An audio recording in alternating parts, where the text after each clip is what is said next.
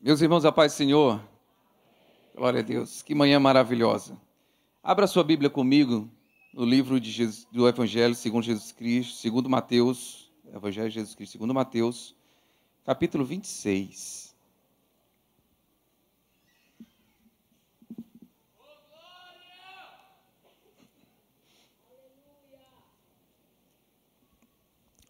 Mateus 26, versículo 29.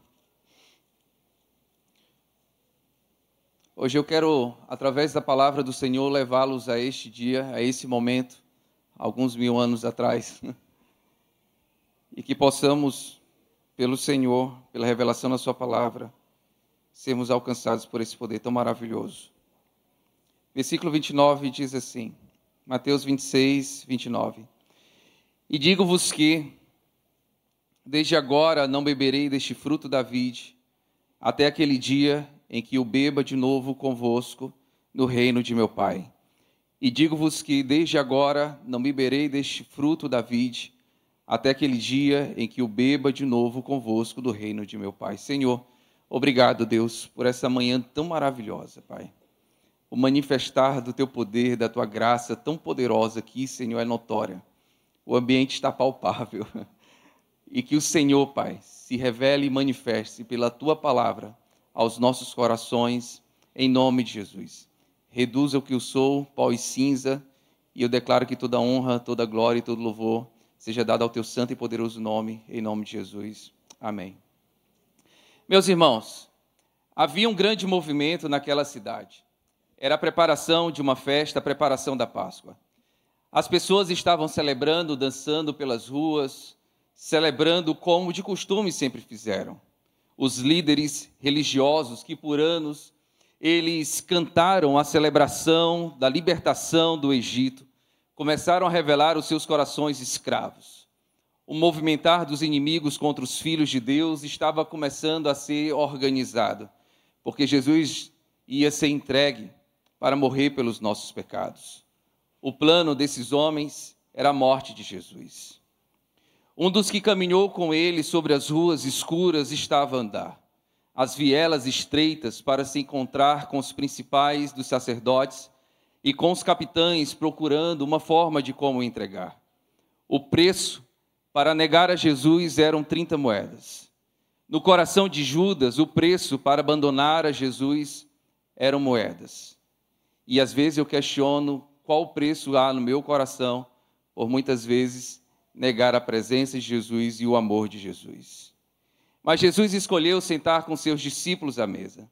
Então, no primeiro dia da festa dos pães asmos, os discípulos perguntam: Onde queres que preparemos a comida da Páscoa? Então Jesus sinaliza que a ida deles à cidade encontraria um homem que tinha sua casa disposta para servir ao Rei dos Reis e Senhor dos Senhores.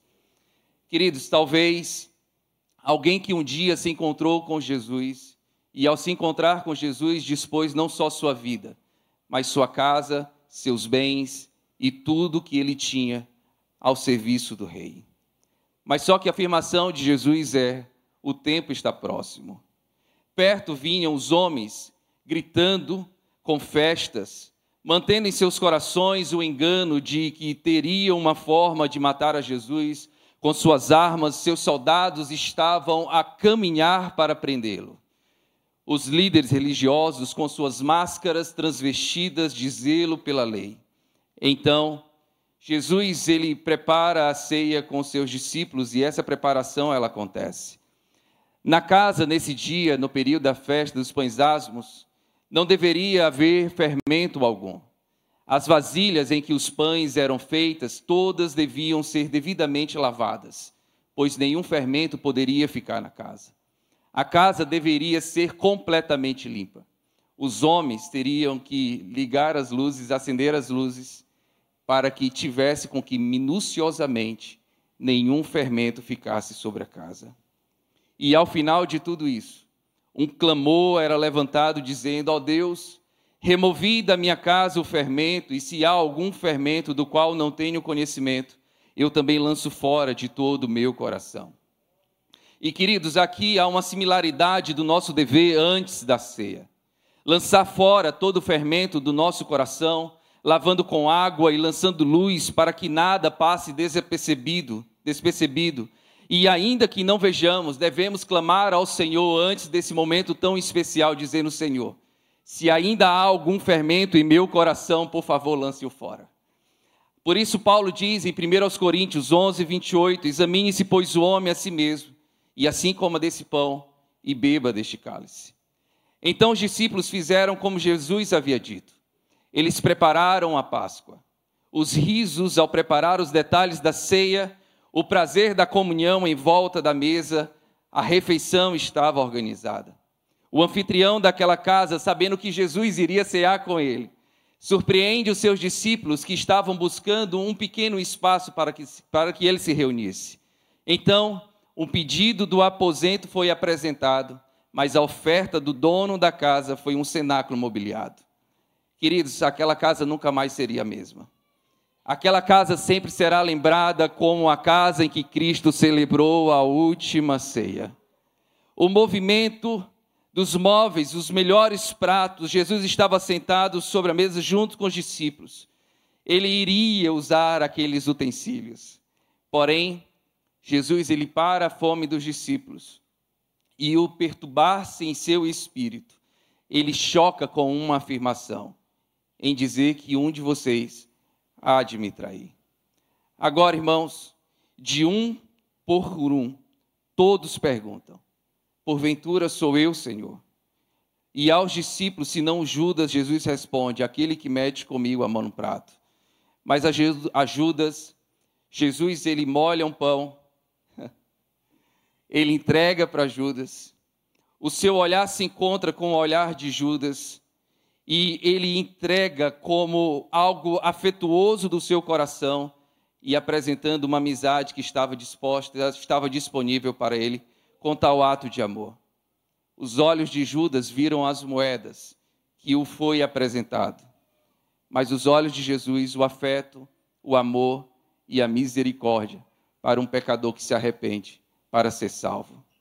Porém, Judas deliberadamente escolheu as moedas em troca do Salvador. E quando perguntou se era ele, Jesus responde: sim, é você. Então Jesus ele torna aquele ato íntimo e amável com os verdadeiros discípulos. Jesus ele não retira daquele local os pecadores, mas retira daquele local o traidor. Jesus torna a mesa ali da comunhão de uma forma íntima com seus discípulos e um momento no olhar de um dos outros, em ver a cada um face a face.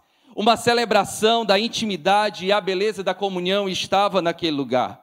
Cada detalhe da ceia representava em Cristo a imagem do seu sacrifício. Talvez a madeira colocada ali, os utensílios em cima, representando o madeiro que foi cortado por essa noite para que Jesus fosse entregue. A dor em ver o vinho sendo colocado em um local para servir aos discípulos, sabendo que o seu sangue seria derramado. O pão que seria ali rasgado como sua carne que seria maltratada e ferida por amor dos seus filhos. E ele mesmo disse aos seus discípulos: Eu desejei muito ter esse momento com vocês. O coração de Jesus queria aquele momento com seus discípulos.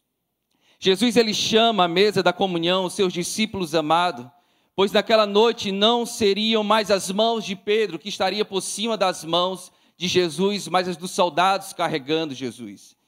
Jesus não teria mais João sobre os seus ombros, mas teria, a partir daquele momento, um madeiro que estava pesando sobre os seus ombros, onde ele seria crucificado. Então, no meio da refeição, Jesus toma o pão da graça e diz: Tomai e comei. Isso é o meu corpo que é partido por vós. E naquele mesmo momento, irmãos, o pão ele começa a ser distribuído um para com os outros, segundo a vontade do Senhor o cheiro da comunhão e da intimidade começa a exalar sobre aquela casa como rosas e perfumes. Então, da mesma forma, o olhar para o vinho, o beber dele todos, a comunhão e a celebração um com os outros. E Jesus vendo cada um, bebendo aquele vinho, sabendo que o seu sangue seria derramado pelos seus filhos. E ele afirma: Esse é o meu sangue que é derramado por vós. O processo do lagar do amassar dos pães tipifica naquele momento a dor, que enfrentaria o nosso mestre. Homens que estavam ao caminho, rangendo seus dentes, a dor do cálice que Jesus haveria de beber. Então, o símbolo da nova aliança que Cristo faz com os discípulos, que sem restrição, pelo seu precioso sangue, era suficiente para nos lavar, nos remir e nos purificar de todos os nossos pecados. Naquele fim de tarde, ao redor da mesa, não havia homens perfeitos, mas pecadores estavam sentados. Mas diante deles o cordeiro pascual que não tem pecado, esse seria imolado sua carne seria golpeada, suas costas feridas em chicotes, e com suas pontas de osso intensificando todas as suas dores. O Cordeiro de Deus que tira o pecado do mundo. No mesmo fim da tarde, onde por anos aqueles homens entregaram os cordeiros, o Pai estava entregando a sua própria oferta. Um cordeiro sem mácula, um cordeiro sem mancha. Agora, queridos, aqui há uma promessa clara do amor e do coração do Senhor. Ele afirma que eu, vocês não beberão da vide até aquele dia em que o beberemos no reino de meu Pai. Então o ato da ceia nos apresenta não só o vinho e também não só o pão, mas um processo que leva até a mesa. O primeiro processo é a necessidade de remoção de todo o fermento das nossas vidas. O varrer do nosso coração, o lavar do nosso coração, o acender a luz e clamar, Pai, se ainda há algum fermento em meu coração, remova-o, remova-o.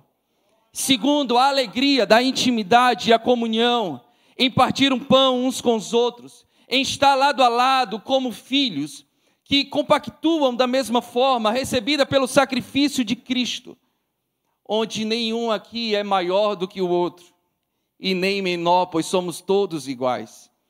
Somos discípulos de Jesus que, por sua graça, Cristo, Ele nos escolheu para nos chamar e nos trazer de volta à mesa. Somos pecadores que fomos livres da amarra do pecado e hoje sentaremos em volta da mesa, uns com os outros, e em Cristo e Cristo no meio de nós.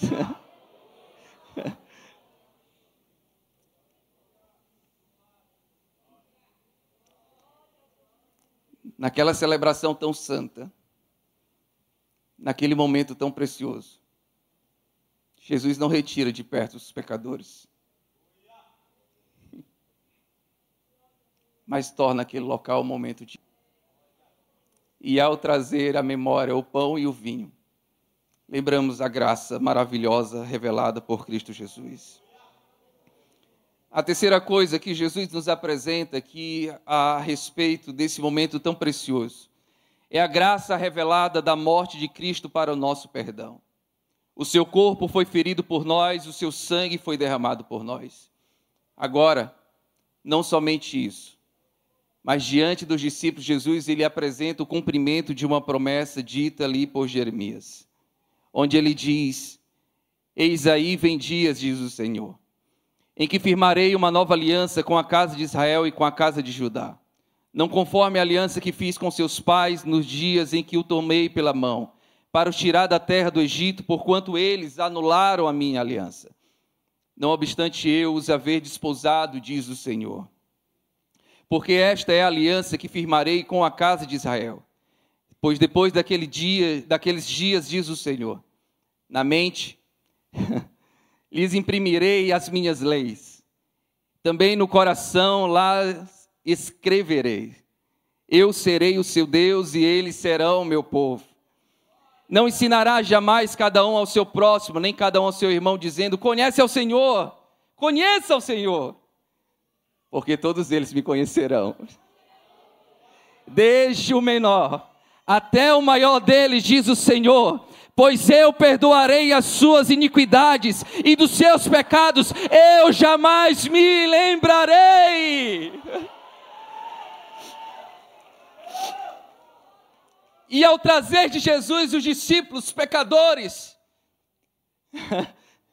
Jesus ele não só apresenta a alegria da comunhão, não só exala ali a perfeição da intimidade com ele, não só apresenta o sacrifício de Cristo, que era o suficiente, mais poderoso, mas ele apresenta a eles o cumprimento dessa promessa. Pois não há pequeno, não há maior, não há nenhum desses. Não precisa que ninguém o diga. Guarde memória. Eu vou me revelar. Eu vou me apresentar. Pois eu perdoarei as suas iniquidades e dos seus pecados jamais me lembrarei. As expectativas do próximo encontro para a ceia, Jesus começa a despertar ali. Uma alegria plena, onde não precisaremos mais lembrar sobre a morte, mas contemplar a vida face a face. Então, o ato da ceia não é só o partir do pão, não é só o vinho, mas é um processo antes de uma necessidade de remoção de todo o fermento do meu coração, pois estamos diante de um momento santo, estamos diante do momento onde que Cristo faz parte desse momento. A alegria da intimidade e a comunhão, saber que somos pecadores chamados pelo Senhor e livres das amarras do pecado, e poder ouvir hoje, tomai e comei. Isso é meu corpo que é partido por vós. Tomai e bebei. Isso é meu sangue que foi derramado por vós. E a graça revelada da morte de Cristo para o nosso perdão. E o cumprimento da promessa em que todos esperavam para ver. E não somente isso, mas expectativa que foi ativada em nosso coração. Quanto aquele dia onde beberemos com o Senhor e cearemos com Ele. Agora, queridos, você pode ficar em pé, por favor.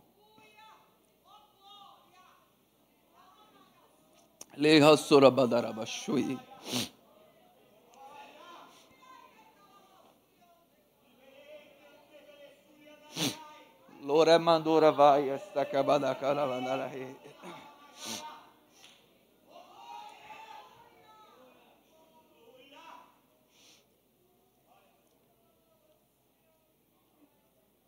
Queridos, eu estava hoje perguntando qual sentimento havia no coração daquele homem que cedeu a sua casa. O meu mestre vem ceiar aqui. Então aquele homem, ele começa a abrir as portas da sua casa. Antecipa-se com tudo que estava dentro dela. Tenta pôr as coisas no lugar da melhor forma. Mas o tempo era pequeno. Jesus não tinha muito tempo. A sua afirmação para o dono da casa é: olha, o meu tempo é pouco. Eu anseio sentar com os meus discípulos à mesa para cear. E queridos, se você que está aqui esta manhã, qual o sentimento do seu coração a respeito de Cristo Jesus? A Bíblia diz em Apocalipse 3:20: Eu estou à porta do vosso coração eu estou à vossa porta e eu estou batendo. Se você abrir, se você ouvir minha voz e se você abrir a porta do seu coração, a sua porta, eu vou entrar na sua casa. Eu vou cear com você.